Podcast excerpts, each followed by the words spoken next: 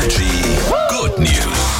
Jo, diese Good News machen uns jeden Morgen glücklich und heute werden diese Good News vor allem Jase besonders glücklich machen, denn gute Nachrichten verbunden mit Katzen-Content ist natürlich ein Träumchen für dich. Ist der Hammer. Und ich spiele dieses Video, was mich so glücklich gemacht hat, gerade auch in Dauerschleife ab. Man sieht da ein kleines Äffchen, das hatte seine Eltern verloren und hat aber eine neue Mama gefunden, eine Adoptivmama. Die Mama ist aber kein Affe, sondern eine Katze. Und du siehst halt dieses Babyäffchen, das sich unten an den Bauch von der Katze klammert und die kümmert sich wirklich perfekt um den Kleinen. Abu heißt er übrigens. Ich habe ewig überlegt, woher ich den Namen kenne. Und ich glaube, Abu ist doch der Affe aus Disneys Aladdin, oder? Also, Das ist die Frage an mich gerichtet. Du weißt, dass ich keine Ahnung von diesen ganzen Disney-Filmen habe. Aber das heißt ja, dass Katzen nicht immer nur fiese Biester sind.